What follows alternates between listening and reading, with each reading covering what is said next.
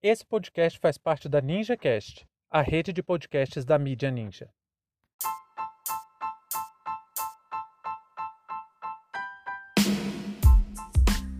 Liberdade para Rodrigo Pilha.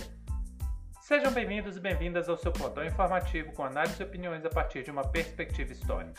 Eu sou Arnaldo de Castro, em conjunto com Brenda Salzman, e hoje é dia 13 de abril de 2021. Para você ter acesso ao nosso conteúdo completo, visite historiaoralpodcast.com.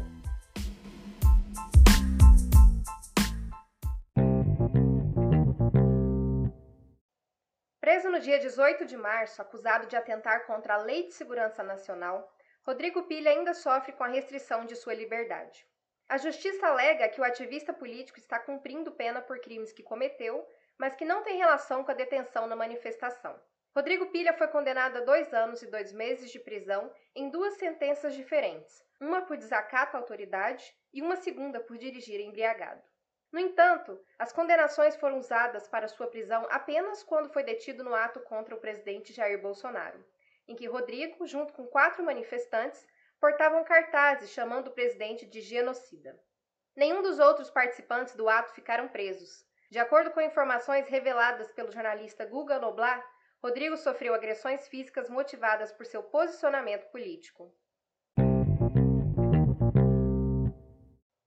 As sugestões para esse episódio de hoje foram muito boas. A nossa querida colaboradora Lenissa Lenza sugeriu que falássemos sobre a CPI da Covid. Mas vamos deixar esse tema suspenso pelo menos até amanhã, porque hoje o presidente do Senado vai fazer a leitura do projeto no plenário da Casa. Vamos acompanhar para ver o que, que sai daí. Outra sugestão muito interessante foi a do Matheus Santos, do podcast Rádio História que pediu para que falássemos sobre o julgamento dos assassinos de George Floyd. Esse tema é muito importante, galera, até porque no domingo, agora, próximo ao local em que Floyd foi assassinado, outro homem preto, o Daunt Wright, foi assassinado também pela polícia. Mas sobre esse pedido, nós vamos esperar o resultado final do julgamento no caso Floyd para falar mais sobre o assunto. Enquanto isso, a gente sugere que ouçam dois mini-docs do Hope para pensar um pouco o tema são o episódio 6, Violência Policial Operários da Violência, e o episódio 11, Cadeira Elétrica e Pena de Morte. Mas o tema escolhido para hoje é igualmente importante: a prisão de Rodrigo Pilha. No dia que Rodrigo Pilha foi preso, nós fizemos um episódio denunciando sua prisão. Entramos em contato com a deputada Natália Bonavides e com o deputado Ivan Valente. Foi o episódio 49. E naquele dia, o gabinete da deputada Natália Bonavides nos informou que Rodrigo Pilha poderia ser mantido preso por causa de condenações anteriores que não tinham nada a ver com a manifestação.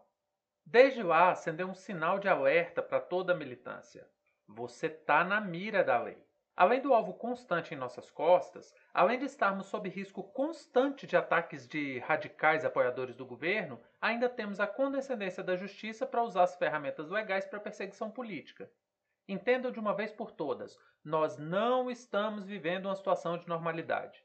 Nessa semana, o médico Bernardo Pinto Souza, lá em Minas Gerais, declarou nas redes sociais que estava matando pacientes que fossem de esquerda. Depois que seus comentários ganharam grande visibilidade, ele apagou a, as redes sociais. Mas estamos diante da seguinte situação: de um lado, apoiadores do governo ameaçando, batendo, usando conhecimento médico para matar, outros ameaçando com arma de fogo e tal, e absolutamente nada acontece com esses criminosos. De outro lado, quando um militante estica uma faixa chamando Bolsonaro de genocida, ele recebe todo o peso da lei. Rodrigo Pilha de fato tem duas condenações, uma por desacato, porque o policial supostamente foi xingado por ele, e outra porque estava dirigindo embriagado. O que chama atenção aqui não é se Rodrigo estava certo ou não, e sim o fato de que essas condenações lhe renderam quase um mês atrás das grades somente depois que ele ousou criticar o presidente da República. Se você não está enxergando a profundidade do problema aqui, tome cuidado. Tome muito cuidado. A sua falta de solidariedade pode custar caro para pessoas que você ama ou até mesmo para você. Nós estamos sob a mira da lei de um estado de exceção. A maior arma da ditadura bolsonarista não é o comando das armas, e sim a conivência e a omissão de toda a sociedade. A barbárie cometida contra Pilha é um exemplo disso. E não pensem que é só uma detençãozinha. Rodrigo Pilha foi torturado na cadeia por motivações políticas. De acordo com o laudo médico da Gerência de Saúde Prisional, disponibilizado pelo jornalista Guga Noblar, Rodrigo relatou agressões que foram constatadas no exame médico. No laudo, o médico diz que tem equimose, ou seja, os famosos hematomas, e eles foram vistos nos membros superiores e inferiores. Além disso, o direito de visita e também de receber o kit de higiene pessoal também foram suprimidos. E aí nós entramos em contato com a defesa dele, que está sendo representado pelo escritório Boaventura Turbay Advogados, para fazer um resumo da situação em que se encontra o Rodrigo Pilha. Nós gostaríamos de agradecer profundamente o pronto atendimento do Dr. Tiago Turbay por nos trazer informações precisas sobre o caso. Doutor Tiago Turbay, seja bem-vindo ao História Oral Podcast e, nesse primeiro momento, gostaria que o senhor explicasse para a gente qual é a situação jurídica do Rodrigo Pilha e o que, que é que tem de estranho na manutenção dessa prisão dele. Rodrigo Pilha está preso porque havia duas condenações prévias àquela prisão pós o ato ah, em manifestação contrária ao presidente Jair Bolsonaro, Uh, e essas duas penas, essas duas condenações, computavam, portanto, dois anos e dois meses. Rodrigo está preso porque foi condenado a um delito de desacato, porque foi condenado posteriormente a um delito de transo cumulado com desacato. Juridicamente, uma hipótese de reincidência. Mas não é comum que esses delitos sejam ensejadores de prisão mais gravosa, de fixação de regime mais gravoso. No caso do Rodrigo, foi fixado o regime semiaberto. Houve, portanto, o entendimento dos juízes, havia uma reiteração de conduta, e isso tornaria a pena apta a cumprimento em regime inicialmente mais gravoso, semiaberto. Né? Mas essa não é uma justificação que parece a defesa idônea ou razoável, porque os tribunais têm é, determinado que se faça um juízo de um juízo de adequação à fixação do regime, mesmo em caso de reincidência. Portanto, nos parece que essa fixação de regime não respeitou uma ponderação, uma motivação adequada. Também, da mesma forma, a, a súmula no sentido de aplicação de regime menos gravoso quando os delitos são, dosi, são quantificados, o que nós chamamos de dosimetria da pena, em sua pena base, né, no início da quantificação da pena, o que representa, portanto, que aquela conduta, aquele fato que, ao qual a adequação jurídica incide, a qual a aplicação da norma jurídica penal incide, não exasperou, não demonstrou um grau de lesividade superior àquele já previsto no enunciado normativo. Então, aquele enunciado, aquele dispositivo de lei que prevê uma sanção para determinada conduta, ele estipula quais os limites de aplicação daquela norma. No caso do Rodrigo, não houve nenhuma conduta que justificasse a exasperação, o aumento da pena base.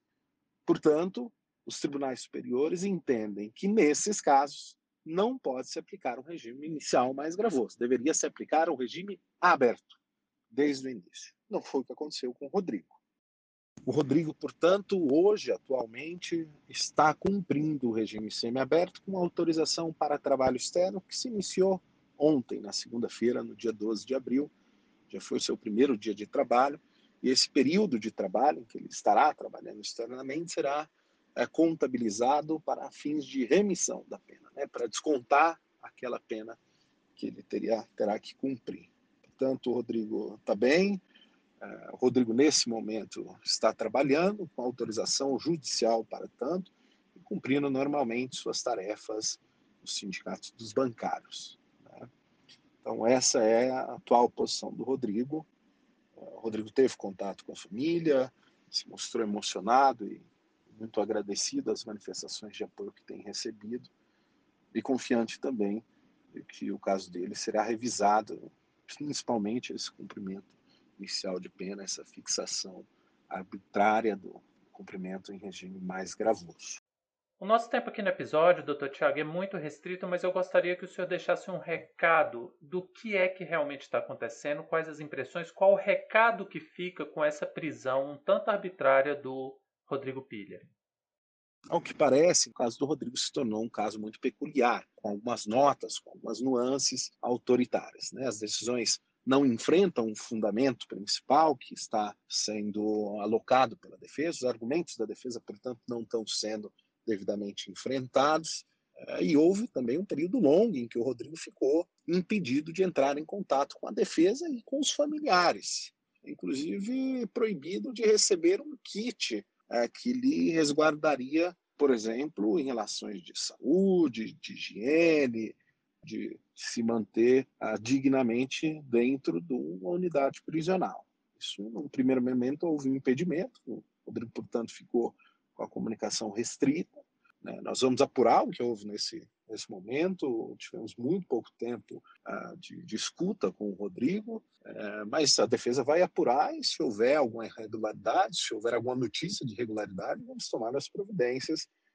O que a defesa entende, no caso do Rodrigo, é que há uma inclinação, me parece que o sistema de justiça criminal, especialmente o, justiça, o sistema de justiça criminal do Distrito Federal, me parece que está a voltas do autoritarismo, está com algum flerte a um sistema mais autoritário, e a expectativa da defesa é de que o processo do Rodrigo, todos os processos que envolvam atuações políticas, se dê junto aos aparatos, junto às garantias e liberdades democráticas né, em respeito, portanto, à Constituição.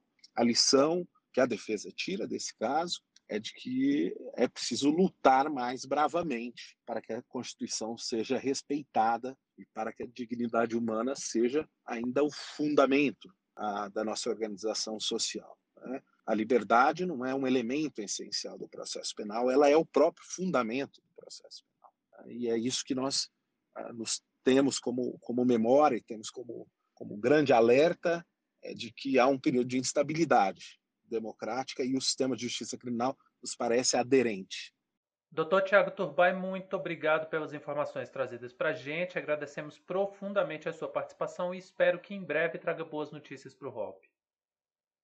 Como podemos ver, o que está acontecendo com Rodrigo Pilha está completamente fora da normalidade. O histórico de perseguições políticas no Brasil usando o poder judiciário tem ficado cada vez mais evidente. A perseguição política encontrou amparo na Constituição utilizando artifícios jurídicos para censurar e reprimir quando a Constituição deveria fazer exatamente o contrário garantir direitos e proteger cidadãos e cidadãs. Tecnicamente, a prisão do Rodrigo Pilha não é ilegal, mas se insere em um contexto muito maior. É bom que todo mundo tenha bastante atenção com esse caso, porque a próxima pessoa atrás das grades por falar mal de Bolsonaro pode ser você. A nossa única possibilidade de autodefesa é a união e o repúdio explícito contra um Estado autoritário pronto para matar, torturar e reprimir em nome do fascismo de Jair Messias Bolsonaro. Fim de papo.